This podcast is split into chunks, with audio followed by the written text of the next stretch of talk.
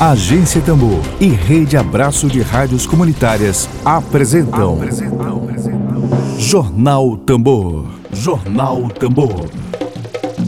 Comunicação livre, popular e comunitária. Está no ar Jornal Tambor. Jornal Tambor. Bom dia, bom dia, bom dia, muito bom dia para você. Hoje é segunda-feira, dia 11 de janeiro de 2021. Estamos começando a nossa semana agora, começando a transmissão aqui ao vivo do jornal produzido pela agência Tambor, uma experiência de comunicação popular inédita aqui no Maranhão, um coletivo de comunicação cujo compromisso editorial são os povos e comunidades tradicionais do Maranhão, a população tradicional do Maranhão, a notícia na contramão da mídia hegemônica. Bom dia para você, a gente deseja para você uma ótima semana. Vamos agora aos destaques desta segunda-feira, dia 11 de janeiro de 2021. Dedo de prosa. Dedo de prosa.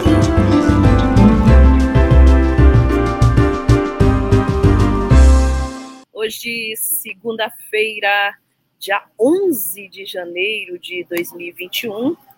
A gente recebe aqui na agência Tambor o advogado criminalista, é mestre em direitos humanos internacionais pela Arizona State University.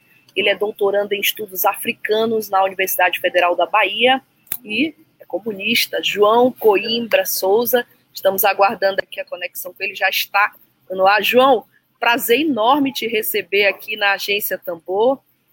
Bom dia para você. Bom dia. Bom, dia. Bom Vocês estão me ouvindo direitinho, né? Direitinho, direito. Você está na Bahia ou está nos Estados Unidos? Não, estou em Salvador, em São Luís. São Luís. Sim. Maravilha.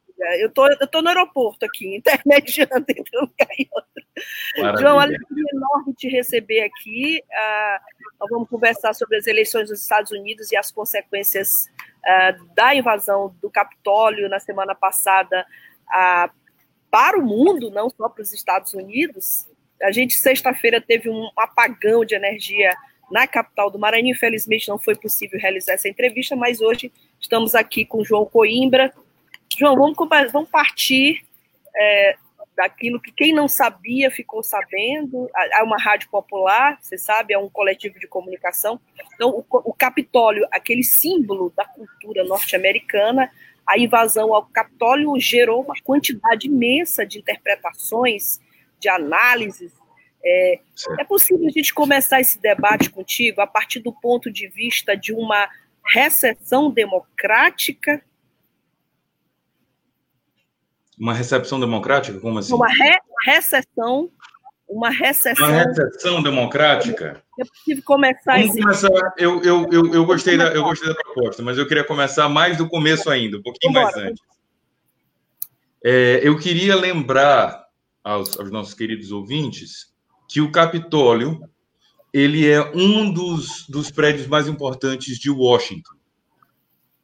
É, na verdade, porque muito se confunde o Capitólio com a Casa Branca, Isso. mas a Casa Branca ela fica no centro da cidade e ela é onde fica o poder executivo, então o presidente, parte do seu secretariado, a família do presidente. E o Capitólio é a casa do Congresso Nacional. Então você vai encontrar tanto o Congresso, que seria a Assembleia dos Deputados, para eles chamados congressistas, e o Senado. Então a, a ideia de invadir o Capitólio nesse sentido. Eu estou diferenciando as casas para diferenciar os poderes. Lembrando que, que nas democracias liberais nós temos três poderes que representam um governo, ou três poderes que representam um Estado. Nós temos o poder executivo, onde está o governo eleito. A gente tem o poder legislativo, onde estão os representantes eleitos. Então você vota no presidente, mas você também vota no deputado, você vota no senador essa, o, o, deputado e o senador eles estão nesse segundo poder, ou nesse poder paralelo ao, ao poder executivo, que é o poder legislativo. Então, o, o presidente executa leis. Essas leis são produzidas pelo poder legislativo. E, em paralelo a esses dois, tem um poder judiciário, onde fica a Suprema Corte.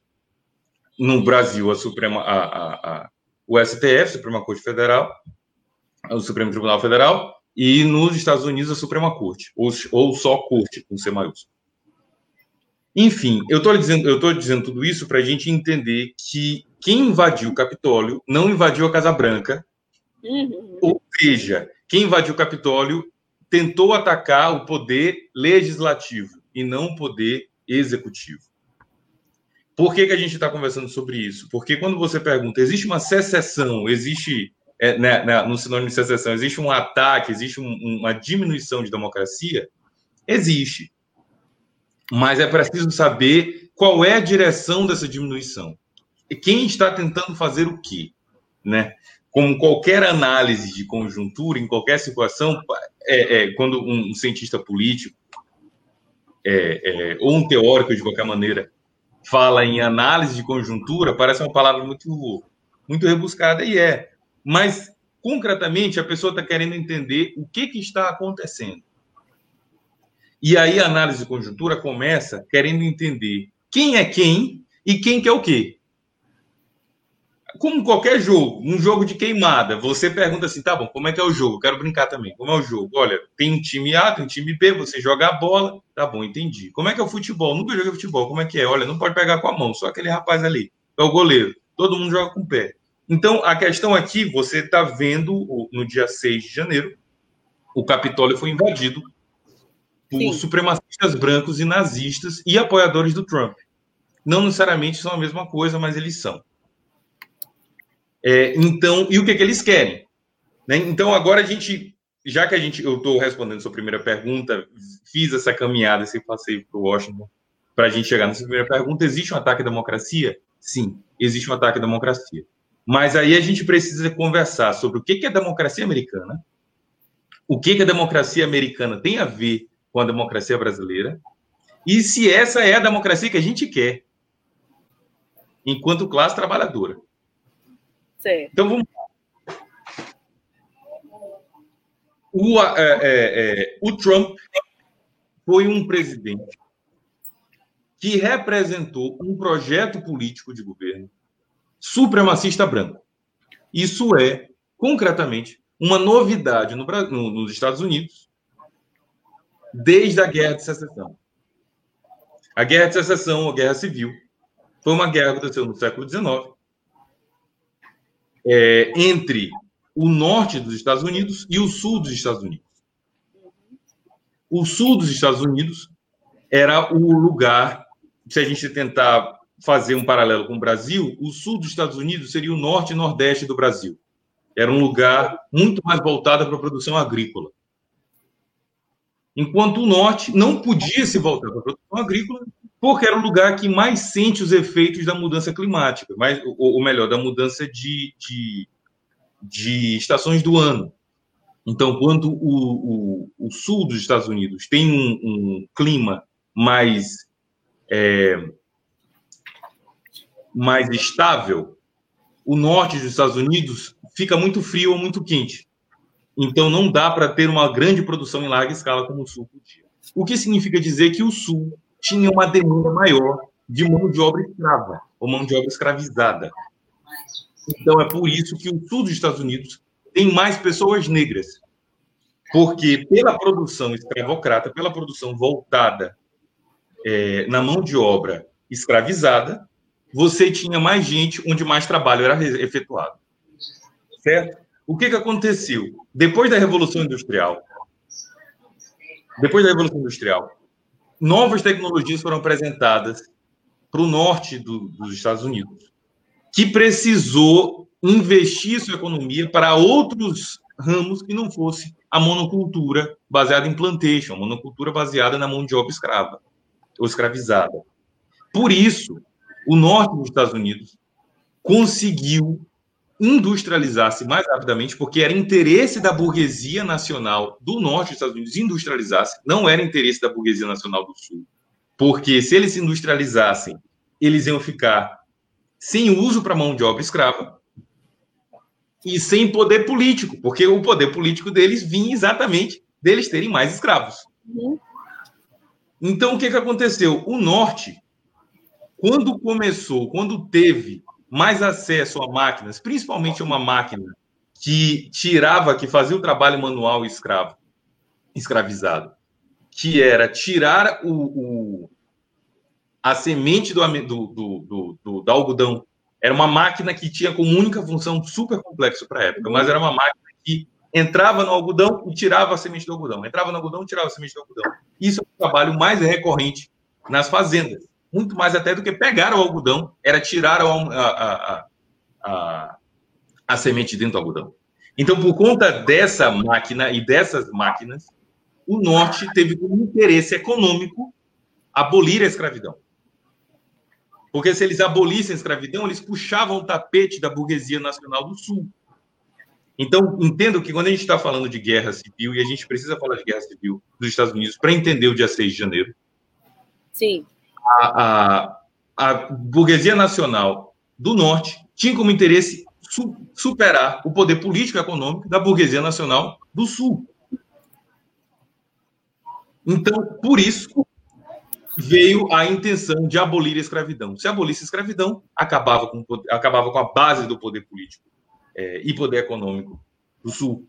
O Sul respondeu como qualquer burguês responde quando tem os seus interesses é, é, enfrentados ou confrontados. Eles responderam com violência. Perfeito. Então, quando eles foram, quando o Norte, eles tentam abolir a escravidão num, num sentido legislativo, e a gente vai falar a palavra legislativo, lembrando que no dia 6 de janeiro foi o Capitólio ou o poder legislativo, a base do poder legislativo americano foi invadido. Quando o, a burguesia nacional do norte dos Estados Unidos vai ao Capitólio, que é o mesmo prédio, vai a Washington requerer o, o fim da escravidão e fazer o lobby, fazer a discussão, é, é, chama de lobby, porque é uma discussão que você faz com, com, com os parlamentares no chão do parlamento. E aí o lobby é uma palavra em inglês que significa térreo. Então é o chão do parlamento. Você está conversando com a pessoa, está indo de uma reunião, indo para outra, você vai lá, fala no ouvido dela. Isso é um lobby. Então eles já estavam fazendo esse lobby para o fim da escravidão e já estavam angariando poder político suficiente para acabar com a escravidão. O Sul responde com violência e o Norte precisa retaliar com violência. Então aí a gente tem a, a guerra entre os confederados e a União você tem o exército da União e o exército dos confederados. Esta guerra resultou vitoriosa a União. E por isso os confederados não conseguiram fazer países separados. Então, o que, que os confederados queriam? Os confederados queriam que, a, que a, a escravidão não fosse abolida e eles não iam mais fazer parte dos Estados Unidos eles iam ter outra coisa, outros países ou uma confederação de países. Os Estados Unidos queriam que eles não fossem embora, porque eles tinham boa parte das terras produtivas. E eles não podiam ir embora por uma questão lógica de poder político que nenhum Estado quer perder terra, ainda mais um Estado imperialista como os Estados Unidos, que cresceu e cresce até hoje, baseado numa expansão territorial. Então, a gente está vendo esse cenário dessas duas burguesias nacionais e esses dois projetos políticos que não são tão diferentes um do outro. O que que os dois querem? Poder e poder econômico. Poder físico e poder econômico. Sobre, sobre esse recorte que tu estás falando, é, da supremacia branca, a gente teve vários artigos semana passada do, do jornal Folha de São Paulo. Um especialista afirmou que seria o medo da perda de poder por parte dos brancos e um outro grande artigo que trazia como título o que teria acontecido se os invasores do Capitólio fossem negros. É possível, João, a gente dissociar essa discussão é, de recessão democrática, erosão democrática, que hoje é um debate que se faz no mundo inteiro a, a partir da, de várias obras. A principal, felizmente, virou best-seller aqui no Brasil, como As Democracias Morrem, né, do Steven Levitsky e, e do Daniel Ziblatt. É, é possível dissociar essa invasão do Capitólio, aquela coisa patética, de certa forma, de brancos, é, dissociar essa, esse debate democrático da questão da supremacia branca americana? Não. Não. Sim e não. Hum. Como, toda, como toda pessoa dialética, eu quero responder sim e não para poder ter mais espaço para resposta. Mas vou lhe dizer primeiro que não, não dá para dissociar. Não dá para dissociar porque a gente nasce num, num, num, trem que já estava andando. A gente vem para a Terra, a gente vem para esse mundo, para esse, esse, essa, essa experiência de existência, sabendo, quando a gente estuda história, sabendo, olha, coisas aconteceram na década de 20. Você já está vivendo a década de 20 do século seguinte. Mas o que aconteceu na, século, na década de 20 do século passado, ela resultou no que a gente vive hoje. Então, o passado, ele é uma determinante do presente. E o presente, necessariamente, é uma determinante do futuro. Ou pelo menos um fator determinante do futuro. Entre outros fatores que ainda há de onde vir. Então, o que, que isso quer dizer? O que você chamou de patético, eu vou concordar, é patético, mas eu acho que é patético não só porque eles não estavam organizados ou fortemente armados, é patético pelas intenções. Estou dizendo isso porque é, é, eu sou uma pessoa que tenta, na, na, no meu estudo, na minha praxis política, eu tento não essencializar as questões. A polícia americana não abriu fogo contra os porque eles eram todos brancos. A polícia americana não abriu fogo contra os manifestantes porque eles representam um, uma, uma, um programa, um projeto de poder que a polícia também, também representa. Então, se os manifestantes seria interessante e, e, e estrategicamente adequado da, da, da extrema-direita americana, se eles conseguissem organizar um grupo só de negros que invadisse o Capitólio. Seria interessante, porque você explicitaria e, e, e, e, exploraria essa contradição e dizer, olha, nós não fomos racistas, porque de fato um grupo de negros invadiu o Capitólio e a gente nem matou, nem, nem os matou, como você esperava que a gente fizesse. O problema, para você e para os nossos queridos ouvintes, o problema é que eles são nazistas. Eles são fascistas. Eles representam um projeto de poder que é supremacista branco. E você não precisa ser branco para representar o supremacismo branco. Assim como você não precisa ser negro para lutar contra o racismo. Então, o essencialismo de quem você é e como a pessoa te trata, ela, ele não é dialético. Ele não é algo que você encontra na, na, na, no movimento político. O que você encontra é que você representa uma agenda política e você precisa entender quem representa essa agenda política também. Então, os supremacistas brancos, eles são, em sua maioria, brancos, por um motivo óbvio. O supremacismo branco defende o interesse dos brancos, ou dos brancos enquanto brancos. Eles defendem que os brancos têm um chamado por Deus de representar é, a sociedade, ou eles, ou eles acreditam, ou eles podem até não, não acreditar em Deus, o que é muito comum no iluminismo, onde eles pensavam que Deus era um, um fator irrelevante. O relevante é que a sociedade branca alcançou o máximo da civilização, da beleza e da arte. Então, a gente vai ver isso na, nessa manifestação do 6 de janeiro, a gente vai ver um chamado a uma segunda guerra civil. A gente conversou sobre a Primeira Guerra Civil para poder entender o dia 6 de janeiro e por que, que eles invadiram o Capitólio. Eles invadiram o Capitólio porque a representação de poder legislativo é esse, esse cavalo de batalha, esse bode expiatório escolhido pelos nazistas, em dizer: olha, isso aqui é um obstáculo para o projeto de poder que nós queremos. Esses senadores que vêm de outros estados, estados do sul, estados democratas, é, é, esses, essas congressistas auto-intituladas socialistas, que não são mulheres brancas, que não defendem o nosso interesse, que não defendem o interesse de gerar mais filhos brancos, é, e eles precisam ir embora. Então, eu estou querendo dizer isso porque a retórica, não somos ouvintes, somos cidadãos, mas cidadão também é ouvinte. É, é, é, mas, mas lembrado, o que Elé está lembrando aqui, nós não somos ouvintes, somos cidadãos. Nós somos Os mais dois. que cidadãos. camaradas. Camaradas. Nós estamos aqui, estamos é, é, nós estamos ouvindo a nós mesmos e tentando entender o que, que a gente pode fazer a respeito disso. Mas para entender o que a gente pode fazer a respeito disso, primeiro a gente tem que entender o que está acontecendo. Né? Como a gente falou, a gente chegou numa brincadeira e a gente também quer brincar. Então, se a gente quer brincar, a gente tem que entender quais são as regras do jogo. Qual é o time A, qual é o time B, qual é o time que eu quero brincar e quais são as regras do jogo.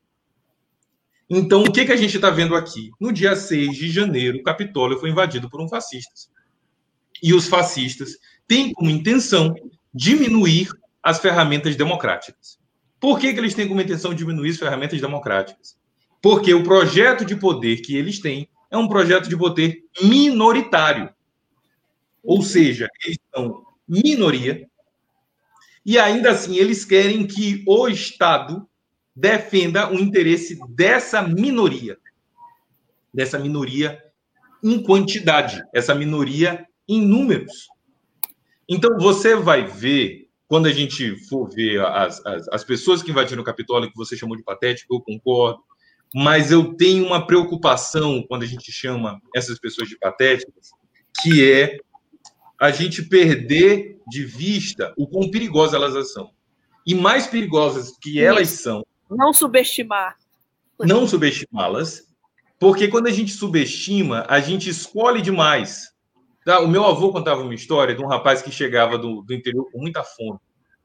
Hum. Aí o meu avô contava essa história. O rapaz chegava do interior com muita fome, chegava na casa de um amigo lá em Codó, e o amigo falava assim: rapaz, Maria, traz aqui um, um fardo de, de, de, de camarão e farinha pro meu, meu compadre aqui que tá morto de fome. Aí o compadre tava lá bufando a farinha, comendo camarão, pá, pá, pá, pá, pá, pá. Até que daqui a pouco, já depois de 20 minutos comendo, ele, rapaz, tu não tem uma cachaça não? Aí ele começou a falar, rapaz, esse camarão tá, tá muito cabeçudo, né? E tal, disse, rapaz, pode, Maria, pode tirar o camarão que passou a fome do nosso amigo. E, isso aí em dizer o seguinte, quando a gente começa a subestimar, a gente começa a escolher muito o inimigo. A gente fala, ah, mas o Trump, o Trump é um fanfarrão. Quando o Trump começou a discutir sobre se, se eleger em 2016, muita gente democrata, muita gente de, de esquerda, falava assim: olha, eu quero mais é que o Trump se, se, se, se candidate, que é para mostrar a riqueza da democracia, que é para o povo poder escolher quem ele quer ou não quer, ignorando o poder destrutivo da retórica fascista. Sem dúvida nenhuma. A gente tem um caso emblemático no Brasil também, né? Um a gente tem um caso emblemático no Brasil também, um que aconteceu dois anos depois. Chamado Jair Bolsonaro. E muita gente, muita gente falava assim: olha, eu quero mais é que ele se candidate, porque eu quero que o povo tenha a opção de rejeitar esse projeto nas urnas. As pessoas. Falta estudo, mas principalmente falta leitura mas, mas isso não é culpa da classe trabalhadora, porque o sistema capitalista foi feito de uma forma que você trabalha muito mais do que você deveria trabalhar. Por que, que você trabalha muito mais do que você deveria trabalhar? Porque é interesse da burguesia que você passe mais, mais tempo da sua vida trabalhando que descansando. Você passe mais tempo da sua vida trabalhando, mesmo que o seu trabalho seja inútil. Quantos das nossas, quantos de nós, das nossas vidas, perdemos nosso tempo em trabalhos inúteis, que a gente passa tanto tempo escrevendo um relatório ou, ou, levando uma coisa de lugar que a gente sabe que ninguém vai ler, a gente sabe que ninguém se importa com aquilo e a gente faz do mesmo jeito, porque é interesse ideológico da burguesia nos manter em espaços onde a gente trabalha muito mais do que a gente reflete, a gente trabalha muito mais do que a gente estuda. Então, existem espaços, como um espaço aqui na Agência Tambor, que só o povo da Agência Tambor sabe o quão difícil é manter um espaço desse com as luzes ligadas. É preciso fazer uma campanha de financiamento é, é, é, coletivo, é preciso entender outras formas, porque se você ficar recebendo dinheiro de bilionário, você daqui a pouco já não consegue mais falar sobre esse assunto ou outros assuntos. Como é o caso de outras é, mídias independentes que a gente conhece, que quando estava dando matéria do, por exemplo, só uma hipótese, eu não brincando, eu tô brincando, mas não tô brincando, sobre a Vaza Jato, por exemplo, quando começou a sair nome de outras ONGs, como a Transparência Internacional, de repente o assunto morreu. Sabe? Porque esse, esse Transparência Internacional, assim como o Intercept Brasil, é pago por um bilionário com nome e sobrenome. E aí o bilionário com nome e sobrenome começou a se expor, de repente o assunto morreu e a gente não fala mais sobre isso. Mas voltando ao assunto, só porque uma coisa leva a outra e a gente entra numa tangente, o dia 6 de janeiro foi marcado pela invasão do Capitólio pelos fascistas que tinham um projeto, uma intenção, só que essa intenção não ficou muito clara nem mesmo para eles. Essa intenção, a gente tem direito à preguiça, sim. O Kelé, eu sou fã do Kelé. O Kelé veio falar aqui que a gente tem direito à preguiça e tem mesmo. Porque a preguiça é um momento que a gente investe para a gente, classe trabalhadora. E porque nós, antes de tudo, porque você, você me perguntou é, é, sobre se os negros tivessem entrado na Casa Branca, se, ele, se o comportamento seria diferente.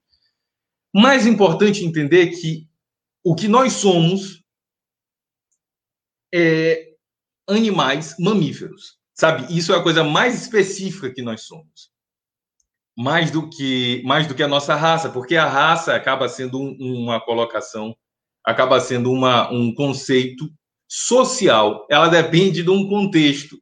O que não depende do contexto é o fato de nós sermos animais humanos. Nós temos necessidades concretas animais e o descanso é uma delas.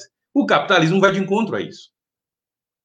É, é, acho que a entrevistadora caiu, mas eu vou continuar o que eu estou falando. É, é eu estava falando que no dia 6 de janeiro, o Capitólio foi invadido por fascistas. Os fascistas tinham um projeto político que não ficou muito claro.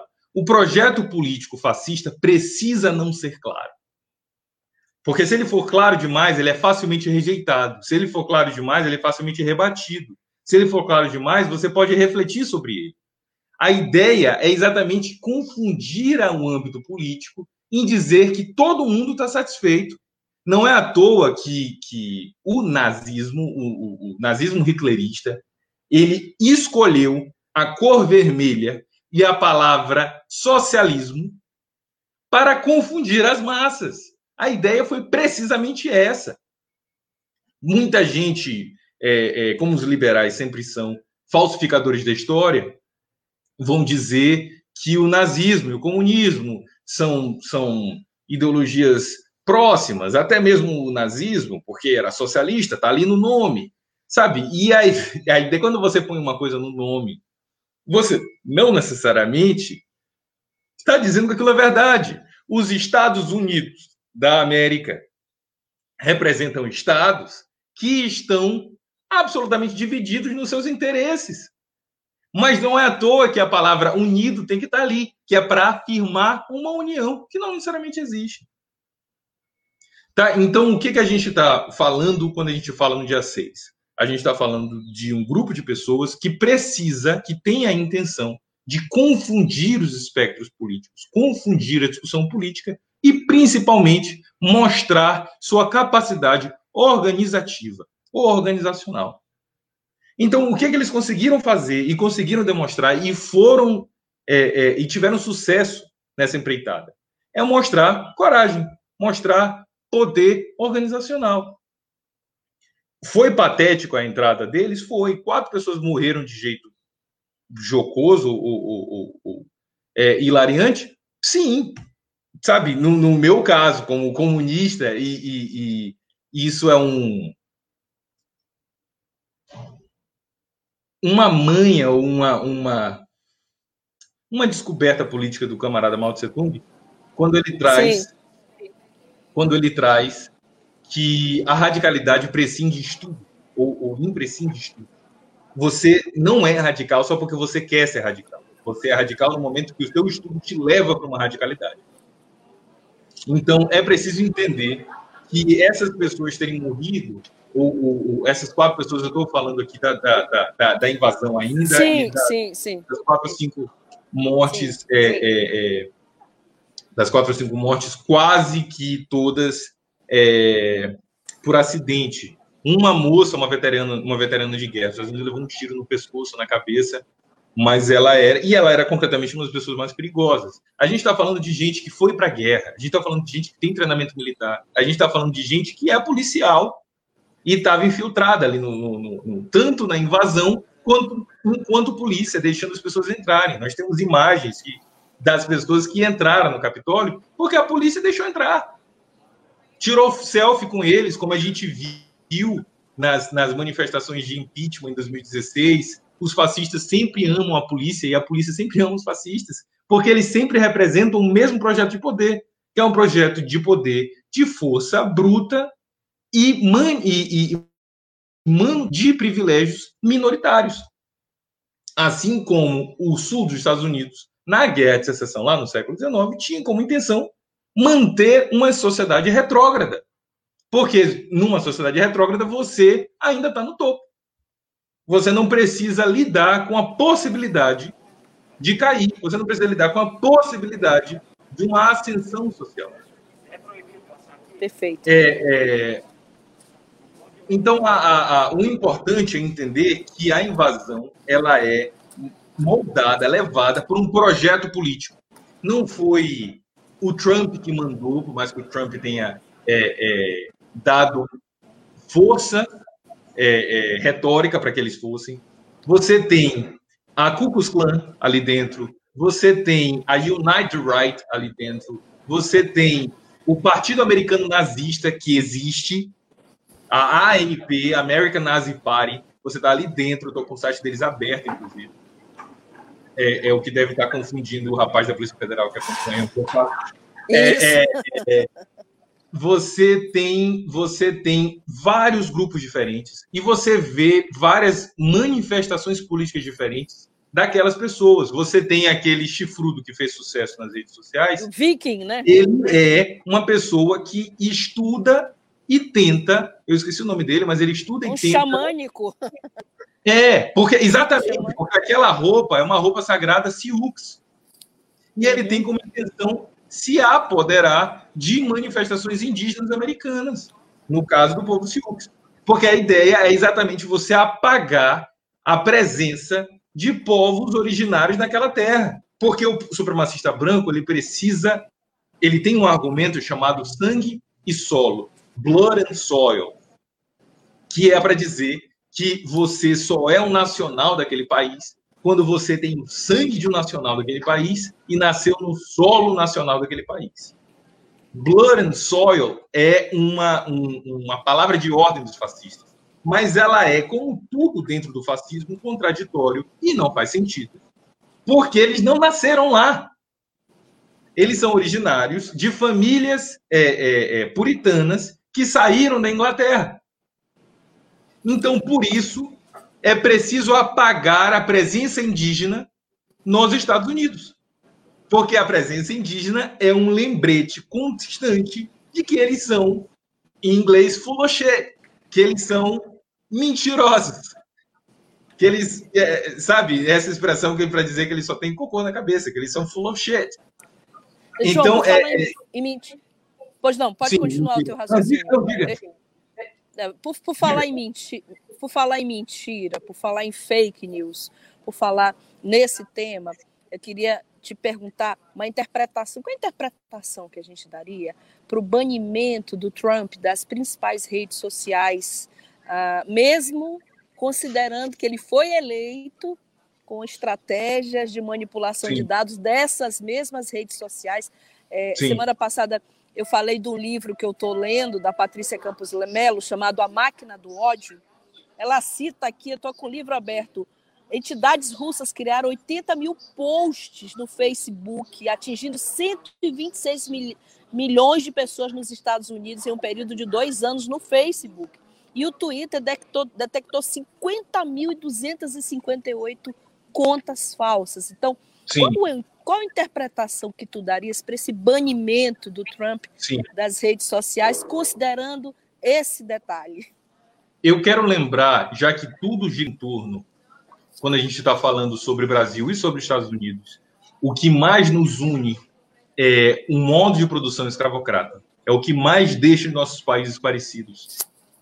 E aí a gente precisa lembrar que em 1888, a princesa Isabel assinou a abolição da escravatura. E a gente lembra o seguinte: os professores de história, os mais é, é, é, comprometidos com a verdade, eles lembram o seguinte: olha, a princesa Isabel ela, ela assinou um decreto que não é não era um decreto sério, sabe? Não era um decreto, ou melhor, não era um decreto que mudava a vida das pessoas. porque a escravidão já era amplamente não aceita.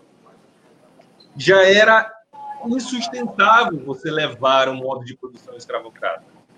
Já estava numa circunstância, já estava numa situação resolvida, e o que a princesa Isabel fez foi tentar trazer para o império alguma legitimidade. Dizer, olha, nós somos um império, nós, nós somos déspotas esclarecidos, nós estamos resolvendo, nós estamos dando o que a população quer, que é a abolição da escravatura, e vamos fazer uma festa em comemoração a essa a esse, a esse presente que a princesa, que os déspotas...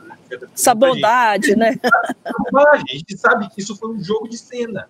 Eu estou dizendo isso porque o banimento do Trump de redes sociais é um jogo de cena semelhante. E é um jogo de cena que a gente vai ver o, o, a classe dominante fazer constantemente, que é para tentar nos convencer de que eles têm alguma função. A única função que a classe dominante tem é ficar nas nossas costas e sugar o nosso sangue. A única função que a classe dominante tem é ser um carrapato que vai matar a gente de babese. É a única função que eles têm. Então, essa ideia de banir o Trump das redes sociais, a favor da democracia e da verdade, etc., é só um jogo de cena, porque se fosse por isso, baniria as contas do David Duke, que é o presidente da KKK hoje, da Ku Klux. Baniria a conta de Jair Messias Bolsonaro. Uhum. Então, você, você veria um, um, um movimento a favor da democracia que é incompatível com o sistema capitalista. E é esse o terceiro e último ponto da nossa conversa, que é a democracia americana, mesmo sem a invasão dos fascistas, a democracia americana representa um projeto econômico que vai de encontro ao nosso interesse de classe. Porque antes da invasão, se a gente for imaginar, porque o que a invasão quer e pede, e a gente precisa estar atento para isso. A invasão do Capitólio pede e requer uma segunda guerra de uma segunda guerra de secessão, uma segunda guerra é, é, civil. E essa segunda guerra civil seria, assim como a primeira, a primeira guerra civil americana foi, foi uma guerra sobre escravidão. A segunda guerra civil também é uma guerra a favor da, desse domínio soberano sobre os corpos não brancos. Porque o, o, o, a falsificação da história, que é própria dos dois lados, do lado que estava dentro do Capitólio e do lado que são dois lados da direita e dois lados da extrema direita. Você só tem ferramentas diferentes de chegar ao poder. Você tem o Joe Biden como um homem que representa uma extrema direita não abertamente fascista, é uma extrema direita não abertamente supremacista branca, mas que tem políticas, quando não semelhantes, idênticas as políticas de Donald Trump e as próprias políticas instaladas por Donald Trump, que o, o Joe Biden, mentindo, disse que ia é, é, revogar no dia primeiro, como, por exemplo, os campos de concentração, vão ser mantidos.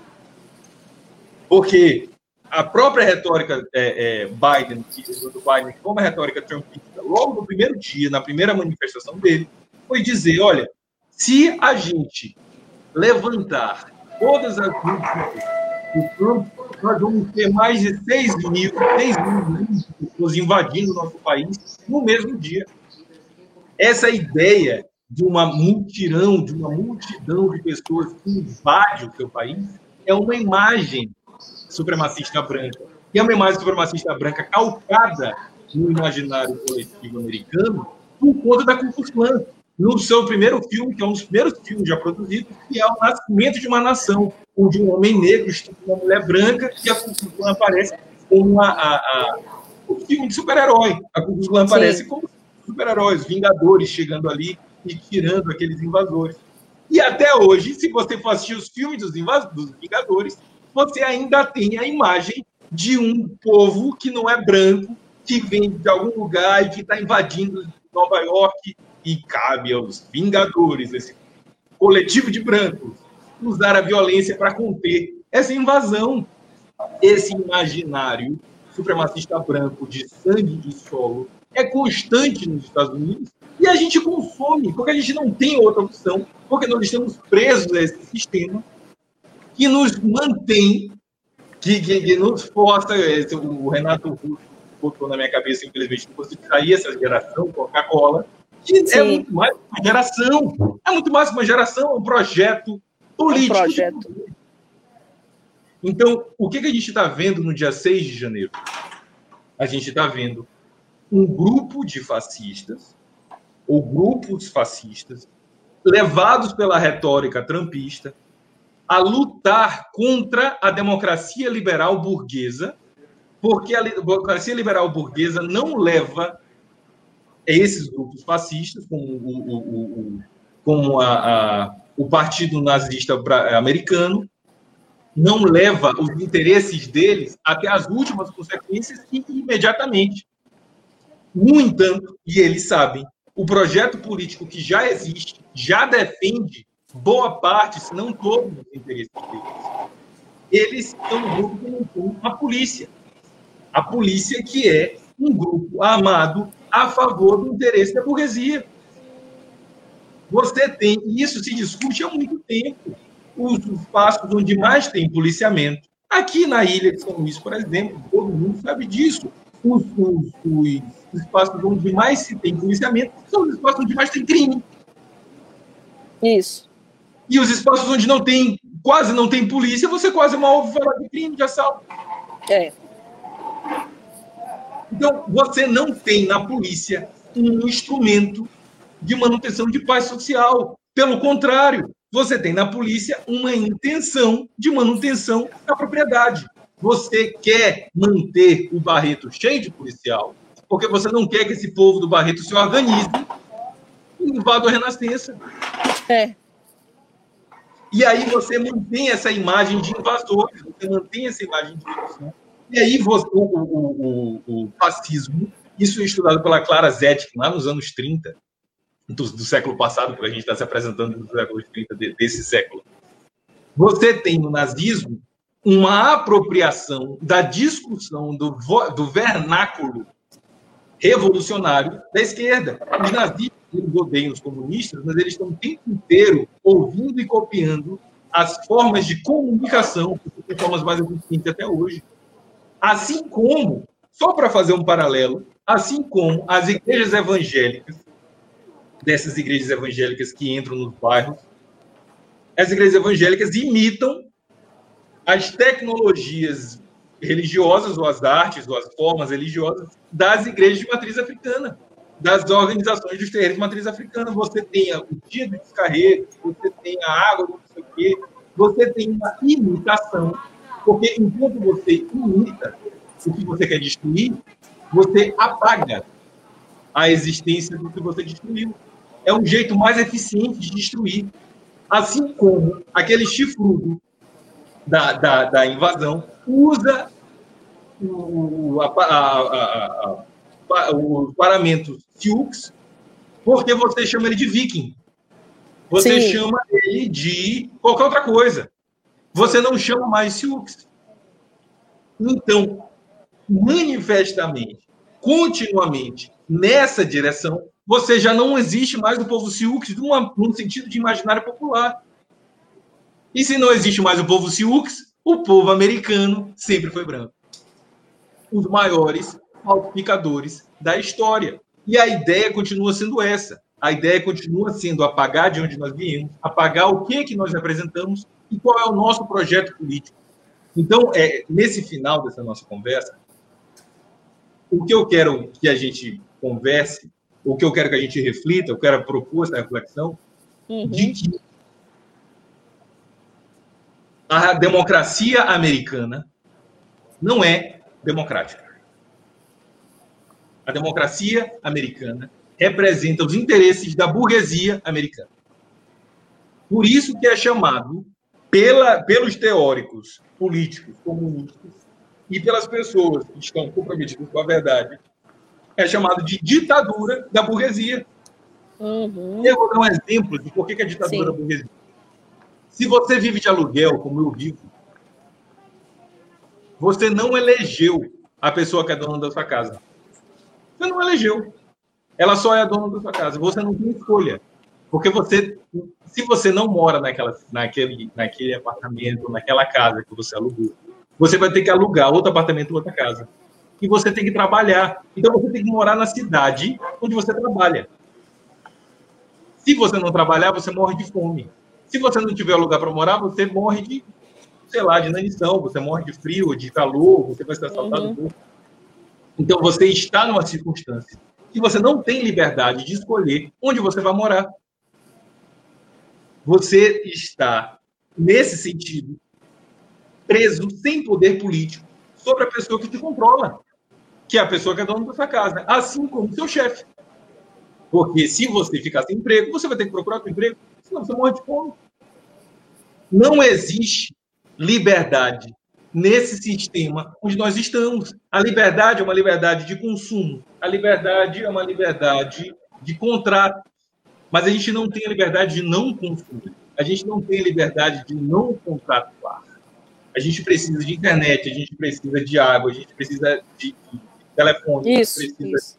de um aluguel. E isso tudo é manifestado, isso tudo é controlado, isso tudo é feito a manutenção pelo sistema capitalista, que tem os seus cães de guarda que protegem esse espaço. Exemplo: se você mora no aluguel e você decide exercer sua liberdade ou exercer o seu direito real de habitação, que está na nossa Constituição Federal, que é uma Constituição muito melhor que a Constituição Americana, diga-se de passagem. Mas o que não significa muito, porque as duas não valem nada. Porque o que interessa prática... mesmo fuzil é o que interessa mesmo. Você tem direito constitucional. Aí a polícia me para num, num baculejo. Aí eu sou advogado. Eu posso não parecer, mas eu sou advogado. Hum. E, aí, e, e, aí eu sou parado no baculejo. E o rapaz vai falar: olha, desbloqueia o celular aí. Desbloqueia o celular, rapaz. Ou, ou abre a bolsa, eu quero ver o que, que tem dentro da bolsa. Eu vou dizer: olha, você não pode fazer isso. Você não tem mandado. Você não, não, você, você não, não pode. Não tem ordem judicial. Você, não, eu tenho prerrogativas constitucionais. Porra. Eu não estaria vivo contando para. Eu não estaria vivo aqui nessa entrevista. Não. Sabe? Porque, no fim das Sem contas, dúvida. a decisão da, da realidade ela é muito maior do que está escrito numa folha de papel. Mas, enfim, a gente estava falando sobre direito real de habitação. Se você for exercer esse direito real de habitação e disser que não vai pagar, o que, que vai acontecer? A polícia vai entrar na sua casa e vai lhe tirar. Você está cometendo um crime? Não. Então, a polícia não serve para proteger crimes. A polícia serve para proteger a propriedade privada. Exatamente. E essa propriedade privada, ela é mantida por uma estrutura de poder, que é o Estado brasileiro. E se o Estado brasileiro decidisse que não ia mais levar esses princípios, que não ia mais defender esses princípios, aconteceria com o Estado brasileiro o que acontece com a Venezuela. Aconteceria com o Estado brasileiro o que acontece com Cuba. E o que, que é que acontece com a Venezuela acontece com Cuba? Pressão dos Estados Unidos. Pressão dos Estados Unidos. Embargo econômico, embargo político, pressão política, pressão militar.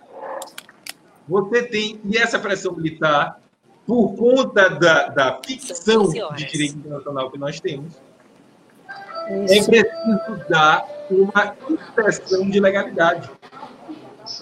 Então, eu não mando o exército americano para Venezuela, porque eu ainda não tenho justificativa de mandar o exército americano para Venezuela. Mas eu vou mandar um grupo de mercenários o que, que aconteceu com o grupo de mercenários ano passado, que tentou invadir a Venezuela e matar Maduro? Ano passado, foi? Foi, foi no início do ano passado. Foi. Eles estavam de máscara. Eles foram parados pelos, pelos pesqueiros, pelos, pelos, pelos pescadores. Veio um grupo armado e o grupo armado foi parado pelos pescadores. Mas os pescadores são o quê? Eles são um bando de, de, de, cabra macho. E aí eles viram os americanos armados e, e desceram bateram, não. Eles têm treinamento militar. Porque, por conta da circunstância que Hugo Chávez se viu desde 2002, ele fez, como projeto político, a, manu, a, a, a criação de milícias populares, onde os, os, os grupos de moradores, como por exemplo no Barreto, vamos voltar para o Barreto, se fosse, se, se como quando o Hugo Chaves veio para cá, para São Luís, se ele não, nunca mais tivesse saído e a gente fosse um modelo chavista hoje, você tem um, uma organização política é, comunitária que também tem um braço armado para defender a si mesma. Porque a polícia tem como intenção defender os interesses da burguesia.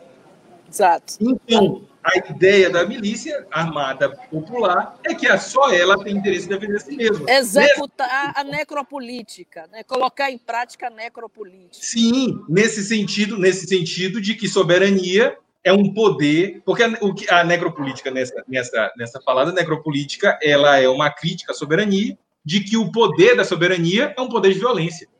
Isso. Então, se o poder da soberania é um poder de violência, a gente precisa democratizar o acesso a esse poder, em vez de mantê-lo na mão da, da, da, da do, Brasil do poder militar.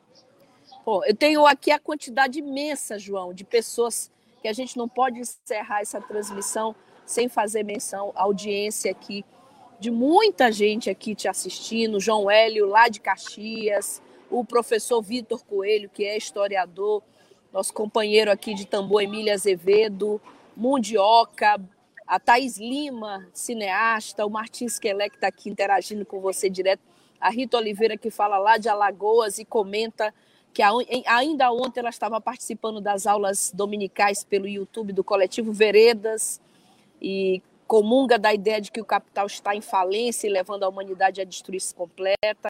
A gente tem o Marcelo Pinto também, falando que a história de revoluções dos Estados Unidos sempre foram marcadas por extrema violência, lideradas por uma supremacia branca, que é exatamente esse teu raciocínio. E o Marcelo Pinto comenta, portanto, o fato mais importante que aconteceu não foi a invasão do Congresso americano, na opinião do Marcelo, por grupos de extrema direita, mas sim a vitória dos democratas na Geórgia, consequência direta das organizações negras no movimento de rua que impuseram uma derrota à supremacia branca norte-americana. E, por outro lado, não podemos cair no falso discurso de achar que a vitória dos democratas, aí três pontinhos, né? Marcelo depois completa o raciocínio. É, Martins Keller é professor Vitor Coelho, historiador, que tem, mantém um programa aqui pela agência Tambor. Fala, morou quatro anos no Rio, para alugar um apartamento é preciso ter dois fatores proprietários. Há também esses mecanismos de seleção social e racial naturalizados. É, sobre aquela tua colocação de aluguel, não é? E Mundioca comenta, ainda hoje no brasão da PM Carioca existe dois ramos que representam a economia dominante da época, o café e o açúcar, isso. Bom, muita gente aqui participando da nossa transmissão, é, eu queria. É, eu estou com a sensação, João, que a gente não concluiu ainda essa, essa discussão. É um debate muito além do que a gente está conversando aqui. Você me dá cinco minutos para concluir, então? Não, eu vou te dar os cinco minutos. Eu estou só me, é, antes, antes de você concluir. Aliás, é praxe nossa pedir as considerações finais de ah, cada entrevistado. Maravilha. O que eu queria propor antes das considerações finais é que a gente realize um novo debate, uma nova transmissão com você, porque a gente faz aqui jornalismo interpretativo, jornalismo de profundidade. É comunicação popular, mas é um jornalismo que vai mais fundo nas questões. Então, antes das tuas considerações finais, eu queria te propor, em nome de toda a agência Tambor, que a gente retome esse tema. Eu não sei como é que está a tua agenda, mas que a gente retome esse tema, porque até a posse do Biden muita coisa pode acontecer nesse período. Sim. Já tem pedido inclusive de impeachment, nada. inclusive nada. tem pedido de impeachment. Então, agora sim, eu fazendo essa, essa proposta, levando essa proposta da tua volta aqui com a Regiane Galeno, depois você vê a tua agenda, que, que é possível para que você volte aqui conosco. A Rita comenta que a gente começou bem a semana, eu também estou de acordo, Rita Oliveira. Então, é, levando essa proposta para ti, para depois nos bastidores a gente ajustar um horário bom e agora sim pedindo as tuas considerações finais sobre esse tema. Tá certo. Olha, eu posso dizer em nome de eu mesmo que eu aceito. É, é, mas eu vou ver os, os pormenores da, da, da gente, sem dúvida. Como considerações finais, eu queria dizer o seguinte. É, existe uma existe uma mística no, no que diz respeito aos processos eleitorais. Existe uma mística. Porque a eleição, ela gera uma ideia, uma, uma, um sentimento de participação política que talvez não seja justo. Talvez essa, esse sentimento de participação política, eu digo talvez, mas só porque eu estou propondo a discussão, porque na minha visão ela, ela, isso é bem claro na minha cabeça, mas eu quero mais que cada um tenha sua ideia. Mas talvez esse sentimento de participação às urnas ele gere uma falsa ideia de que os nossos governantes são escolhidos por nós. Porque, como eu estava falando, a gente não escolhe as pessoas, a gente não tem poder de eleger as pessoas mais imediatamente próximas a nós que comandam a nossa vida, que é o dono da casa que a gente vive, é, o superintendente da empresa de fornecimento de energia. Porque lembra como foi na sexta-feira? A gente ficou sem energia e ninguém conseguiu fazer nada. É. Tem ditadura maior que essa? É. Sabe? Então, é, é, eu queria convidar os ouvintes a pensar em poder político para além do prefeito, do governador, do presidente, do presidente dos Estados Unidos, do senador recém-eleito na, na Geórgia. Eu queria que se pensasse no policial que está armado e pode te matar. Se, você, se ele vai responder judicialmente ou não depois, isso é com ele. Você já morreu. Não existe poder político maior do que te matar. Isso é a crítica da necropolítica. Então eu queria que esse pensamento fosse uma constante, se não daqui em diante, que fosse uma constante sempre. Então, a invasão de dia 6 de janeiro representa uma manifestação, um teste, um ensaio do que, que é a força física traduzindo-se em força política. E, na minha conclusão, foi, infelizmente, um sucesso para os supremacistas brancos. Um sucesso. Foi feio? Foi feio. Mas mostrou a que veio. Não queria nem ter rimado, mas rimou. O que, qual foi a mostra? Mostrar que eles sobrevivem, que eles entram e saem sem morrer. Mostrar que eles têm livre acesso ao Capitólio, e têm mostrar que o poder legislativo é uma piada. E é. Porque se ficou feio, aquelas pessoas caindo e destrambelhando, passando cebola na cara para fingir que estava chorando, ficou muito mais feio para os senadores democratas. E está mais do que provado que eles não têm poder nenhum. Sabe que eles foram. Isso, essas imagens não tem, mas eles foram postos com câmera de gás e deitados no chão porque existiam pessoas armadas ali eles podiam ser mortos. Ficou feio para mostrar que a polícia não os respeita, porque a polícia sabe muito bem, como qualquer cão de guarda, a polícia sabe muito bem obedecer ao dono e saber quem é o dono. Qualquer cão de guarda, se ele é bem treinado, o dono pode mudar de perfume e ele sabe que o dono é o dono. E a polícia, que não passa de um cão de guarda, sabe muito bem obedecer os seus donos. E o dono da polícia se chama supremacismo branco, poder capitalista. Eles, como qualquer, e eles são traidores da classe, eles vendem a sua força de trabalho para manter a classe no seu lugar. E eles recebem muito bem para eles, porque são pessoas que intencionalmente são pessoas com baixa escolaridade, ou que têm escolaridade alta, mas com baixíssima capacidade interpretativa, estúpidos. E eles são postos nesse lugar porque eles sabem que eles só sabem ser violentos. É a única coisa que eles sabem fazer. E como não existe alternativa para uma perspectiva política, e eles não têm perspectiva política nenhuma, eles obedecem àqueles que mandam. E quem é que manda? Aqueles que têm propriedade o que faz com que a polícia seja uma defensora cega, ou melhor, uma defensora é, e a crítica da propriedade, para fugir um pouco do capacitismo que eu acabei de prometer com a devida venda. Então, a minha conclusão das minhas considerações uhum. finais são a invasão do dia 6 de janeiro foi, sim, preocupante. É preciso estar com a guarda alta, porque isso acontece nos Estados Unidos, Pode não acontecer no Brasil em 2022, até porque, na minha visão, isso é outra para outro dia, eu acho que em 2022, se o Bolsonaro não tiver certeza que vai ser eleito, nem eleição tem. Porque as nossas eleições democráticas brasileiras. Então a gente vota diretamente para o presidente. Ele pode perder no voto direto. Nos Estados Unidos não existe. Você vota e aí os de... você pelo voto para o presidente saem os delegados, aí os delegados votam e aí o presidente ganha com 300 votos, 300 e pouco. Então é, é, não é uma democracia direta. Então eu só queria dizer isso. É preciso manter a guarda alta.